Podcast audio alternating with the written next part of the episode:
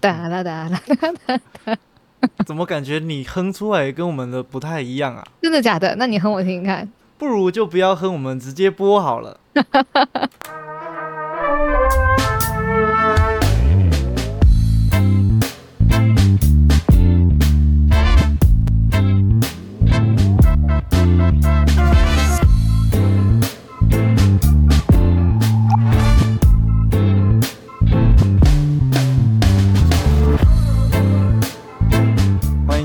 今天的咸酥鸡鸡叫，我是贤贤。我是斗鸡，赞哦！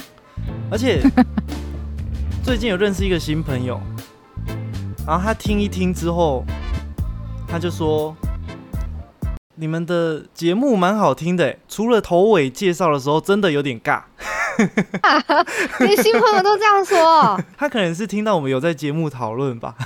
啊，连声音都听得出来那么尬，跟我结巴是不是？你连讲话听起来都很尬，很好笑哎。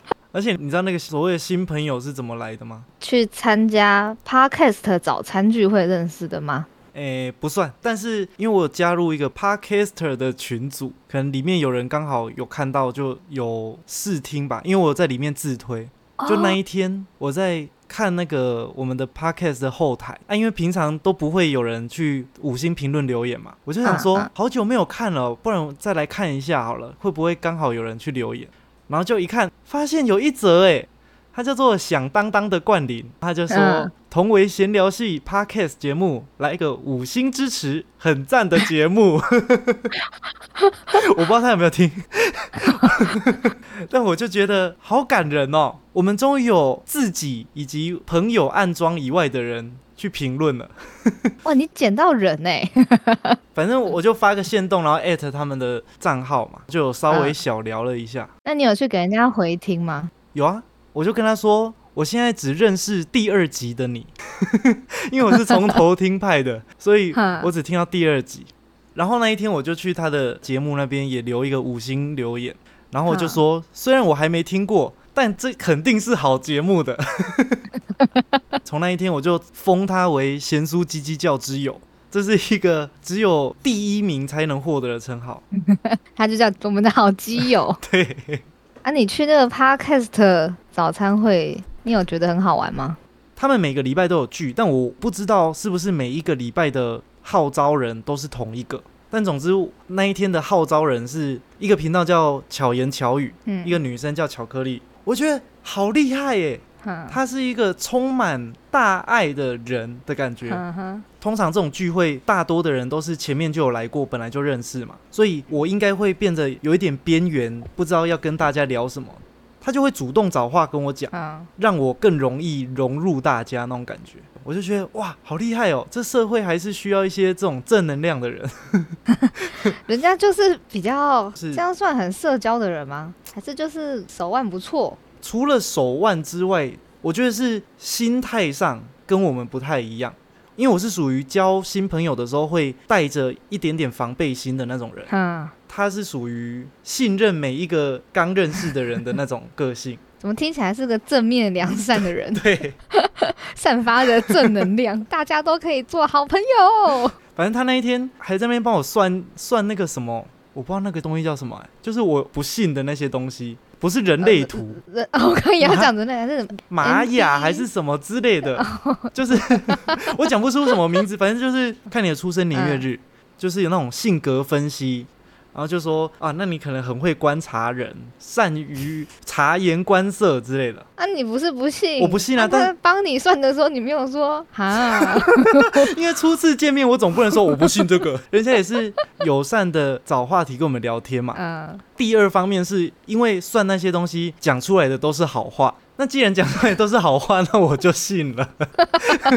哎原来你也只想听好的部分嘛。就是我不迷信，但对于大家的好话，我乐于接受。你们的称赞我就拿下了。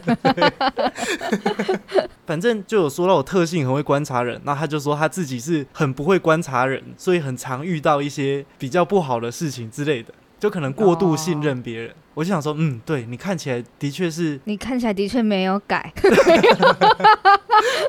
就是完蛋了。人性本善的那种感觉。后来我不是说我有跟我们的贤叔鸡鸡教之友稍微聊一下吗？嗯，因为他没有去那个早餐剧，我说你真的要去去看，我觉得很棒，那是一个很好的聚会。我只去过一次，然后我就变传教士了，认为他不想去是因为太早了？有可能，因为我那一天也是发挥我强大的意志力才有办法起床，上班就没有那么早。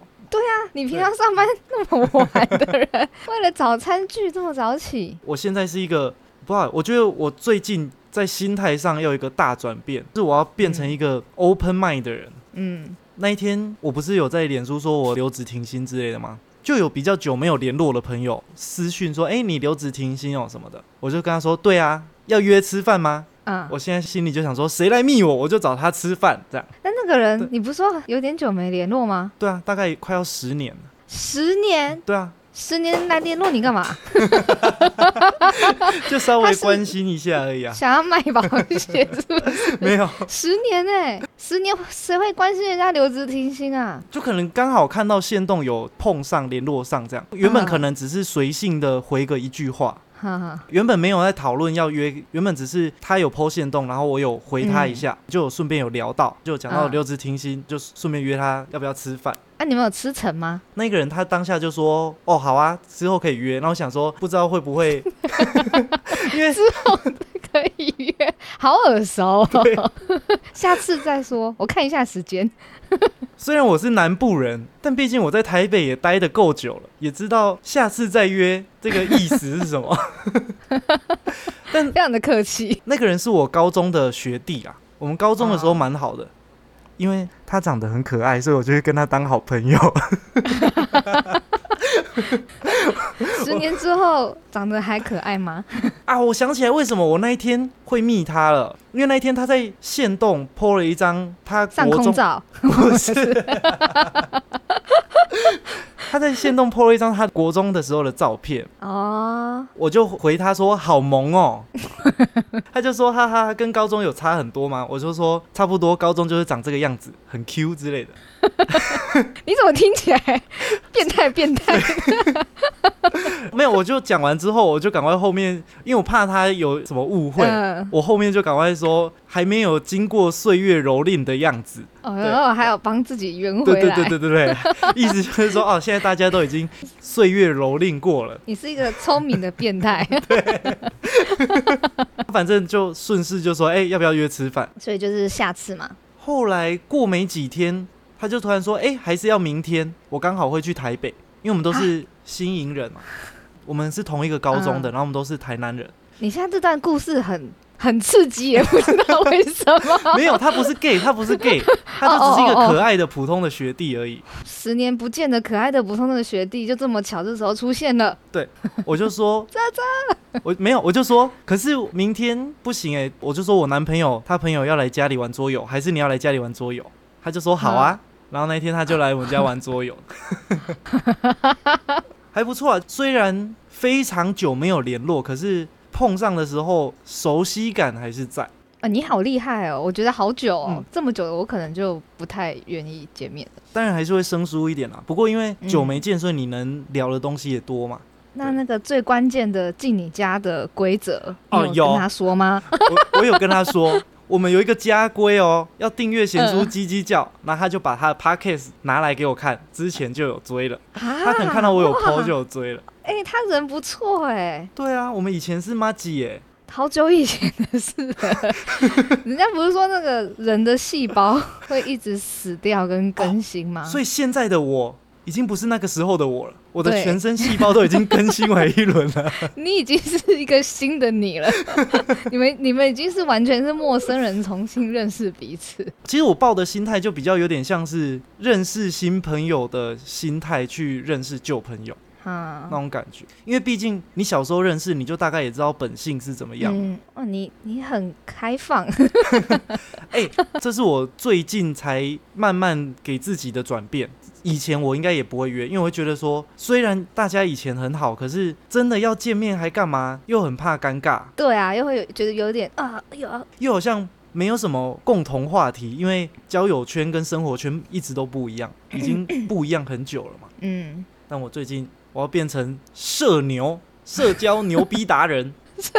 牛逼的，感觉要加一个什么旧社交旧牛逼，因 为都是找旧朋友，你回锅草我去那个早餐剧也是全部都是我不认识啊！的人。对啦，那个是新的对啊，哇，会不会过一阵子你朋友变超多啊？因为我就觉得现在要做这种 podcast，好像心胸要开放一点，才能对生活有更多不一样的体验，哦，对啦，是没错才。不会被困住。哎、你讲到那个同学，我想到嗯，这周有个高中同学也敲我，他应该是 Facebook 突然浮现我拍那个婚纱的侧拍照片嗯嗯嗯那一篇，所以他就跑来说：“哎、恭喜结婚啊！”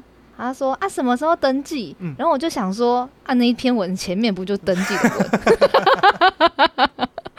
然后我就说：“哈哈，已经先登记了。”因为长辈比较急，这样，嗯他就说：“哦啊，对你的印象还停留在高中的时候分手很难过。”我就想说，因为其实去年我们有共同参加同一场婚礼，他忘记了，他们聊完天然后忘记了，所以他就要记得，因为他就坐在我跟我现在的老公的隔壁，所以我们其实是有聊天跟认识的。所以再怎么样，印象怎么会停留在高中的时候啊？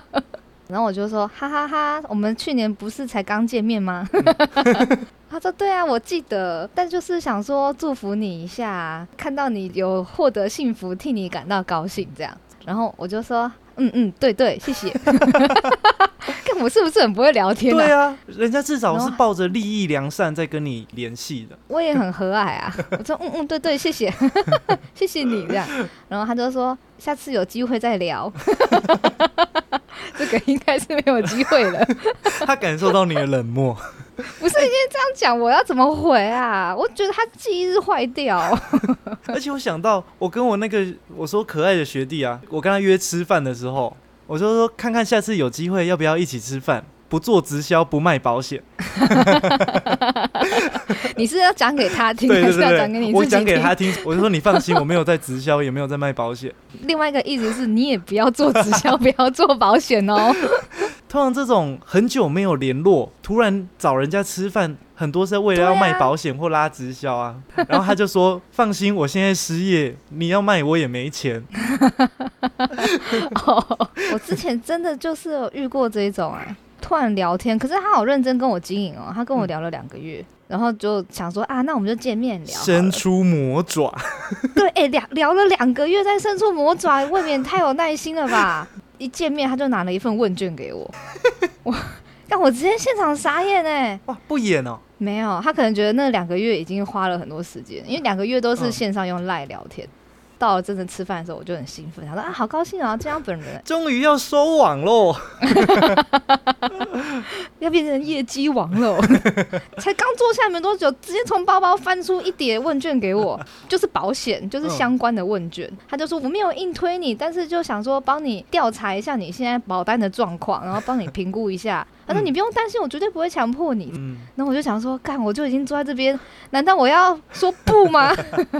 哦，我看我现在心里阴影面积超大的。啊，难怪我那一天另外一个朋友，他刚好看到我动态，也有来问我，然后我就问他要不要吃饭，约好某一天，说 OK，他刚好要上来台北，就隔天早上他就说，哦，我改行程了，下次再约。他是改变主意了，他是不是心里想起了一些曾经的黑暗历史？而且为什么你那么多朋友都突然要上台北啊？可能台北就是个人文荟萃的地方吧。不知道、台北就是资源多啊，很多事情就会很容易出现在台北啊。哦，哎、我还真没有感觉哎，啊，希望你可以跟他变很熟，这样我们就又多了一位伙伴了。你说跟哪一位变很熟？跟你那个小帅弟，高中小帅弟，那叫他帮忙分享一下，贤叔叽叽叫。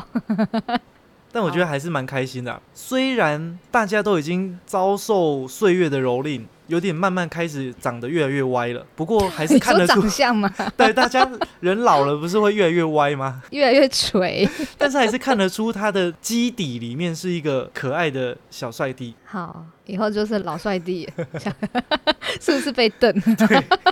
泽泽突然转过来看了我一下。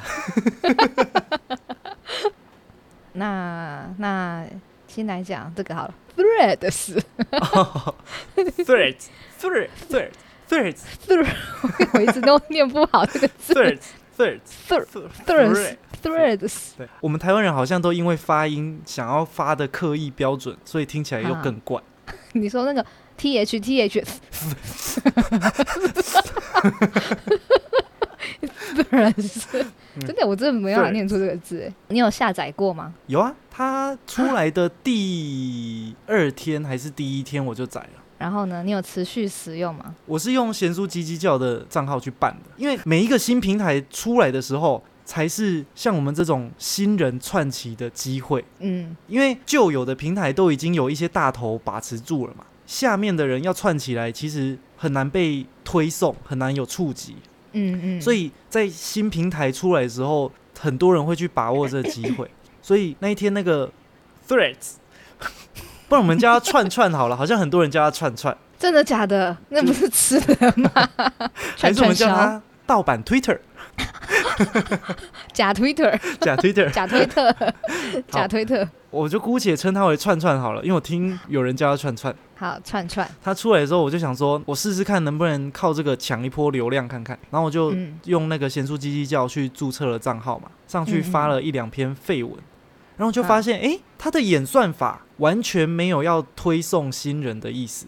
嗯。它跟以前那种新的社群平台出来的时候的成长方式不太一样，因为以前比如说抖音出来的时候，它是一个全新的平台嘛，嗯大家都是各个小频道、小频道这样子慢慢的串起来。嗯，即便有一些人他可能在其他的社群也有大流量，但是他要去经营那个小频道的时候，他还是得一步一步导流嘛。他还是得把原本的流量导进去，它是一个比较缓慢成长的过程，相对缓慢啦。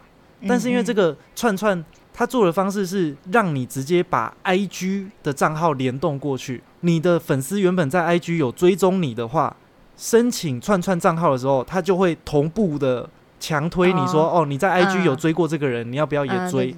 有一些原本在 IG 平台可能就已经有几十万或是一两百万追踪的账号，到了串串之后，他又会，也是优先他们被推上来，因为他就瞬间已经有那么大的流量了嘛，所以嗯它的演算法就会一直推那些原本就已经有一个稳定地位的网红。那不就是等于 IG 在洗而已嘛？就是我在 IG 已经红了，我去那边一样也是红的，对对对对对对，大咖过去一样是大咖。所以我发了一两篇文试过之后，观察了一两天，我就发现这个平台是看不到新账号的内容的。哦，嗯，我就想说，那就没有经营的必要，就没有玩了，你就把它删掉了。我就把它放在那边。欸 我那时候刚开始看到有人在讲，嗯我就顺势按进去，然后按进去他就说什么啊联动啊下载啊，就你刚刚讲的那一些，嗯然后联动了 IG 的账号，然后就进去看，嗯然后就想说，呵，这是哪里？产生了一股恐慌感，这是什么新东西？好奇怪哦！你的年纪已经没有办法接受新事物了。对而且其实我也才晚一两天而已吧，嗯，已经看到很多很多人在用了，他第一天就很多人在用啦，怎么大家都知道这件事情 他就是用 IG 去强推的啊，啊？就他会跳一个通知跟你说，哎、现在有一个新的社交软体，嗯，然后他就嗯把你引导过去啊。我就被引导了，然后我就在那边感到很严重的恐慌跟排斥，很像是我拿到 iPhone 的感觉。然后我就突然觉得好累，好麻烦，就有一种已经花了不少时间跟习惯养在 IG 了，现在还多了一个新的东西要看，我就突然觉得好累哦，我没办法再分散我的注意力了，我觉得已经够了，资讯量不能再养了，难道我要同时看两个社群平台吗？然后我就把它删掉了，带着一股恐惧。他就是希望做一个以文字为主的平台嘛。那虽然说脸书原本是文字为主的平台，但是脸书现在已经没有办法吸引年轻人进去用了。对，然后因为 IG 是图片的平台一，定要发图。对，所以有一些想要用文字为主的年轻人，他可能会没有地方去，他又不不想用对有老人臭的 FB 嘛。对 真的。不知道后来怎么样哎、就我删掉之后也没听别人特别讲。他这个东西好像推出来的时候还没有做的非常的好。嗯，它这个东西是要对标推特的嘛，对啊，但是它好像原本预计没有要这么早发布，好像是哦。上次推特那边的伺服器好像出了一点问题。啊，然后他就趁机，Meta 这边就 这个叫什么？机会机会难得，好烂好烂哦、好的，哦，机会难得，立刻发发布。看准了推特出包的机会，想说看能不能抢到一些用户。嗯，我已经没办法再学习任何新东西了。如果有一天 IG 下去了，又换一个新的，我可能会很难过。哎、我刚开始 Facebook 转 IG 的那时候，就很明显 Facebook 是大家真的都不想用了，嗯然后用的人都是年纪偏大的。嗯，然后我们出去认识年轻人的时候，大家都都不会交换 Facebook、哎，我第一次听到这句话吓到、哎，那你知道我跟泽泽交往了一年之后，我们才成为脸书好友吗？他一定很勉强的打开脸书跟你加，他说：“哦，这个我又不会用，又没有人在用，哇，那他的世代已经没有人在用了，连看都不看吗？不看啦、上次我们去吃那个火锅有打卡送肉的活动，就用嗯脸书打卡嘛。然后他就拍完照之后，他就说：‘哎、这个要怎么发文啊？我不会用，叫我帮他用。我的天哪，已经冻成到这种程度了。他不会脸书打卡。我觉得我散发说老人臭。可是我其实蛮喜欢脸书，因为脸书有时候比较会有那种长文或者是讨论的文章啊。对啊，对啊，但可能有的人觉得很杂，就可能一开始出的时候也加了一堆好友，什么都有。啊，因为一些比较久的朋友没办法剔除掉，你说还有虚荣感可以增加那个人数，只好另觅新平台这样。就是如果是我们这个年纪，应该也会有一些旧同事存在在那边，或是一些长辈啊什么的。我自己觉得没有那么随心所欲发文的地方啦，啊，那是因为你平常喜欢在背后讲人家坏话。太喜欢拍裸照。我那时候第一次问那个朋友，就年轻的那一群啊，唱歌很开心啊，唱完歌就想说、哦要打卡啊什么的，然后就哎、按你的 Facebook 要换一下嘛，然后就说啊 Facebook 现在还有那个 Facebook，不是都用 IG 吗？哇，我从那一天开始震撼的不行啊，这个我大概两三年前就体会到了，对啊，就差不多两三年那时候啊，就有意要认识一下的时候，他就会说：“嗯。哎、那换一下 IG。”他说：“哦，不是换 Line，也不是换脸书，哎，就是换一下 IG。IG 就是他们的名片。啊，以后该不要换一下 Friends？你刚刚不是问我说什么打坏电脑的事情吗？对啊，其实没有打坏电脑啊，是那一天我有朋友来我们家喝酒嘛，我用投影机在播影片，投影机的讯号源是接泽泽的笔电，嗯，因为我们这样子看 Netflix 的时候才可以一点五倍速，因为正版 Netflix 不能加速。我们看的也是正版，哈，正版的不行啊。该说用 Chromecast 看是不能的。啊，Chromecast 就是电视版，电视版的 Netflix 是没有办法加速的。嗯，只有手机跟电脑版的才能加速观看，哦，学到一课哎，所以我为了一点五倍速看，就特地把泽泽的笔电拿去接。嗯，然后我们那一天在喝酒，一边播影片的时候，有一个朋友不小心碰到那个笔电一下，嗯因为笔电接到投影机是用 HDMI 线接的嘛，嗯，线跟孔可能不太稳定，所以碰到一下讯号就会断掉。啊然，后那一天那个朋友不小心碰到的时候，画面就黑掉，他就吓了一跳，他想说是不是用坏了？他想说是不是用坏了？他就说：“呃，干干，我用坏了吗？怎么办？”然后另外一个朋友这边起哄说：“哎、要赔哦，要赔哦，赔多少？赔多少？来。”然后我们就突然有了一个有趣的讨论：假设这台电脑今天真的是坏掉了，那怎么办？嗯那要赔多少？他就说：“来来，你。”他就指我那个碰到电脑的那个朋友嘛，他就说：“来来，你要赔多少？你心里先想一个数字，然后再指我说：‘哎、来，姐姐你也想一个数字啊，都不要讲哦，等一下数一二三，大家一起讲。’哇，这是一个考验友情的游戏耶。好，然后嘞，他就说这个电脑好，假设今天坏掉了啊，买新的要三万二啊，修理的话要两万啊，但是啊因为它是一个三四年前的电脑，所以它的价值可能比两万还低嘛。他已经折旧了。对对对，那怎么办？然后就数一二三，然后他就说一万，我就说两万，他只赔一万啊！然后当天就把他赶走了。当天就说，哎，这杯酒你带回去喝吧。我们友情就到今天了。这是一个有趣的游戏。我说，因为修理要两万嘛，对于东西坏掉的人来说，当然最低标就是恢复原状嘛。对啊，你如果说修理两万，那可能就是你把它修好，或是给我两万，看泽泽再去买新的还是怎么样。这样、嗯嗯，对他来说，他就觉得这个电脑是折旧了嘛。虽然修理要两万，但它又没有两万的价值。哦，那实报实修啊。我觉得我那个当下是被修理要两万的这个暗示先定锚住了。嗯其实照理来说，应该是会看这一个型号目前的残值是多少，嗯，然后用残值去算嘛。哦，可是这样不就等于要自己去算一个价吗？那如果你算出来的残值跟最后帮你修的人算出来还是不一样啊？不是修啊，因为三 C 的东西，如果已经过三四年再修也不划算。撇除今天可能不修，我就去买一台新的。对对对，就当做补贴啊。那残值可能就用二手市场的价格来当残值的估算，比较合理一点。我同意。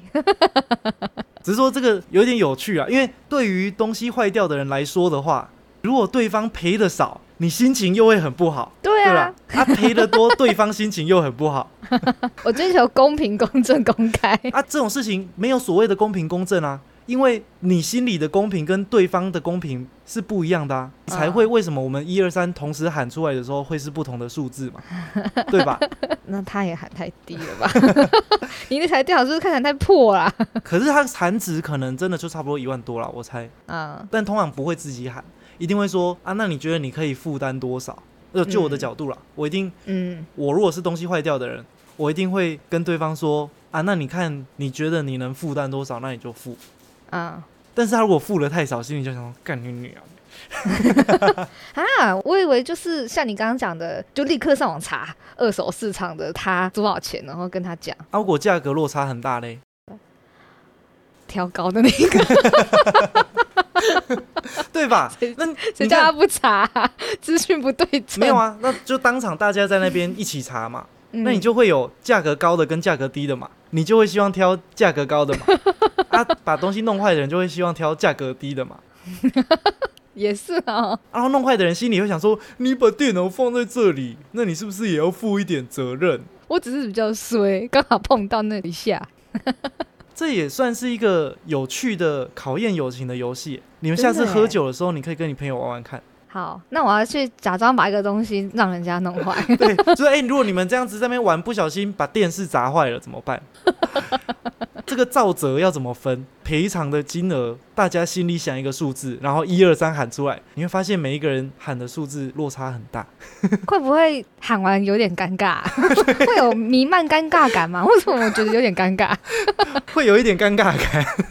有一点看到这个人的心底的样子的感觉。对方的角度一定是说，你如果喊两万，那我就赔两万，但心里一定会不平衡的啦。对啊，他以后都不去你家了 去一次赔一次，去一次赔一个东西。而且我们是三个人嘛，一个是啊以为电脑要用坏的人，一个是我嘛，啊，电脑也不是我的，其实电脑是泽泽的，一个就是负责在中间瞎起哄的嘛。哇，那瞎起哄的很兴奋，我也觉得，而且下起后好好玩。他就一直说来，现在怎么办？讨论来，不可以先讲出来，数到三才能讲哦。然后我们在那边讲说，哦，没有，其实靠对方喊什么的时候，他说不行不行不行，一定要喊一个数字。哦，哦好刺激哦这种哦！状况，当瞎起哄的人最爽。今天算是给大家一个很好玩的酒局里面的游戏，对啊，又好玩又可以看到人性，哎、很可怕、欸。我觉得很可怕哎。其实我不太敢玩，我觉得有点可怕哎。还是大家其实都会很客气啊，这样全额这个游戏就是一旦开始了就没有，就这是一个零和游戏，你知道吗？这嗯没有办法双赢或双输的，这就是 有啊。如果你们两个刚好喊到一样的，通常不可能喊一样，就会想说，看电脑不是我的，是泽泽的，你赔的太少，对泽泽又不能交代，难道要我我来吗？我我要我贴这个又很奇怪，我又不甘心，对，怎么会弄所以用坏了？哦，这是个考验人性的游戏。对啊，这游戏就是一旦开始了，就必定会出现这个尴尬的气氛。你还叫我玩？谁敢玩这个游戏？哎你下次，哎、干，其实还蛮刺激的，好烦哦、我要找什么东西当那个啊？而且我现在是在你内心种下了一颗种子，我突然就很尴尬，然后到时候喝开了之后说，哎、哎、哎我跟你们说，觉得好黑暗的游戏哦。好好玩哦、而且讲出来之后啊，大家还会互相搬台阶给对方下，就说没有啦，你开那个数字其实也合理啦。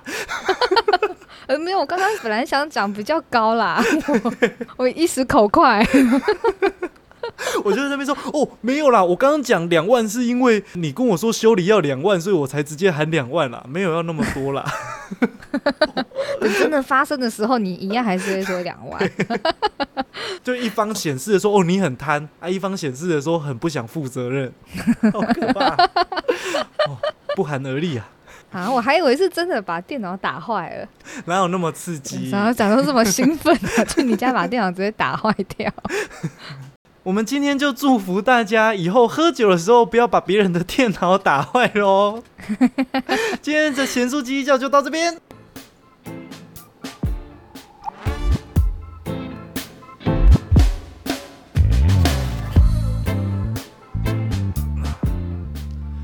欢迎大家下次跟别人聚会喝酒的时候，都可以玩一下这个好玩的游戏。会新的游戏，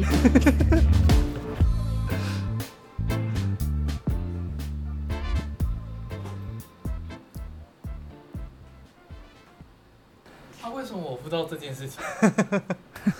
我还以为真的有人把我电脑打坏了。事主跑出来了，四组吓到。对啊，我想说，哎、什么时候打坏？而且